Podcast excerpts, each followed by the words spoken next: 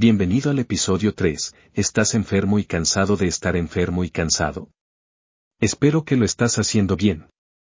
De hecho, ¿cómo estás? Como prometimos, continuaremos nuestro viaje. Exploramos el momento ajá y el reencuadre.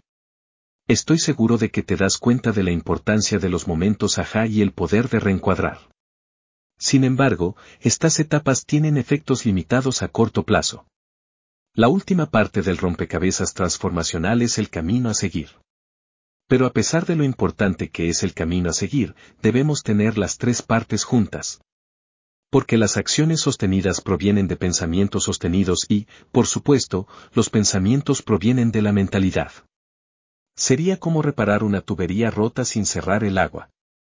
Así que de todos modos, el camino a seguir. El camino a seguir tiene tres componentes críticos, el primero es la base del momento ajá y la autorrealización del reencuadre porque esto ha provocado diferentes sentimientos, que automáticamente han cambiado nuestra mentalidad. El camino a seguir contiene las piezas con las que debemos trabajar. Así que ahora armamos un plan que incluye responsabilidad y compromiso. El término rendición de cuentas por lo general tiene una connotación negativa para todos nosotros porque la rendición de cuentas está asociada con el castigo o castigo del juicio. El juicio nos pone a la defensiva y nos cerrará. Además, tenderemos a atacar a la persona que creemos que nos está juzgando verbal, mental o físicamente. Pero reformularemos la rendición de cuentas como hitos. Por ejemplo, si pretendía ahorrar 100 dólares al mes, podría tener un hito semanal de responsabilidad de 25 pesos. Esta acción le permitiría saber dónde se encuentra en un momento dado. Y lo mantendría al tanto de la autenticidad de su compromiso. Reencuadrar, a su vez, evitaría que te sientas abrumado y confundido. Y la belleza de este enfoque es que si surge algo inesperado en la vida, como siempre parece, podemos agregar otra semana en lugar de enloquecer o castigarnos. O ahorre tan solo 5 dólares esa semana. Puedes ver el poder de esta estrategia porque generalmente nos frustramos o nos cerramos cuando sentimos que no estamos llegando a ninguna parte en la vida. También puede obtener el momento ajá de estoy bien porque todavía estoy en el buen camino. El reencuadre de he tenido éxito, soy inteligente e ingenioso porque se me ha ocurrido una nueva forma de lograr el mismo objetivo. El reencuadre es como la forma en que su GPS calibra una nueva ruta si se topa con una calle bloqueada durante el plan de viaje original. Ha habido realizaciones increíbles de décadas de investigación de especialistas de renombre, como Carol Dweck, que nos han dado una comprensión de la motivación en los seres humanos.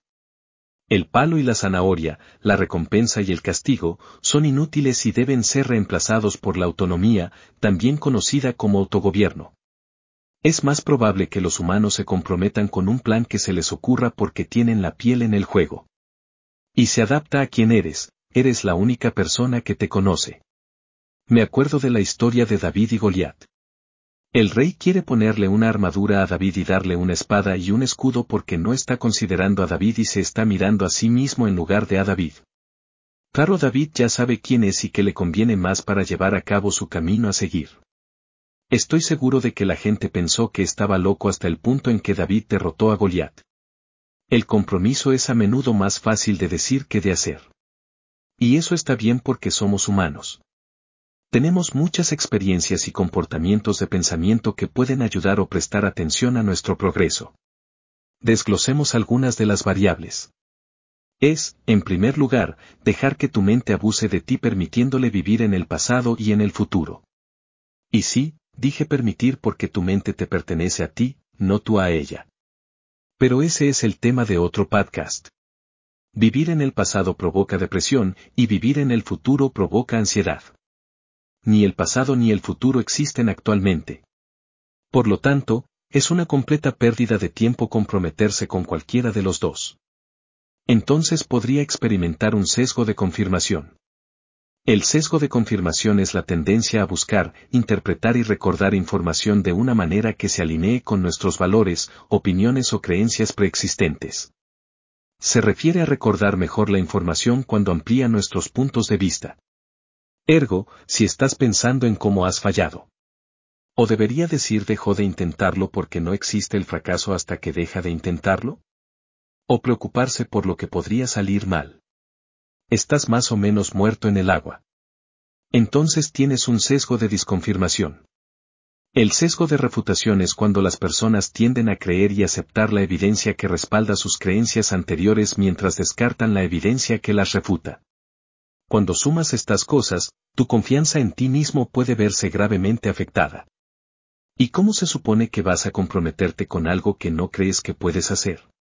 Puede que tenga que recordarse a sí mismo el ajá y el reencuadre. Sabes que el plan es sólido y es la realidad. Está bien experimentar miedo a lo desconocido. Reencuadre del miedo a la emoción de nuevas posibilidades y la vida que tiene, soñaba en secreto. Por favor, pruébalo. No tienes nada que perder y mucho que ganar. Y una vez que hayas tenido éxito, si tu mente divaga hacia el pasado, puedes recordar tu victoria pasada. Y pensar en el futuro cambia de la ansiedad al entusiasmo por el futuro. Entonces, ahora ya no estás atascado sintiéndote impotente, avergonzado o ansioso. Te habrás energizado mental, emocional, física y espiritualmente. Y sabes que eso tiene que ser genial para ti. Ni que lo dijo mejor, simplemente hazlo. La siguiente parte de nuestro viaje implicará mentalidad. Espero que hayan disfrutado este podcast tanto como yo he disfrutado creándolo.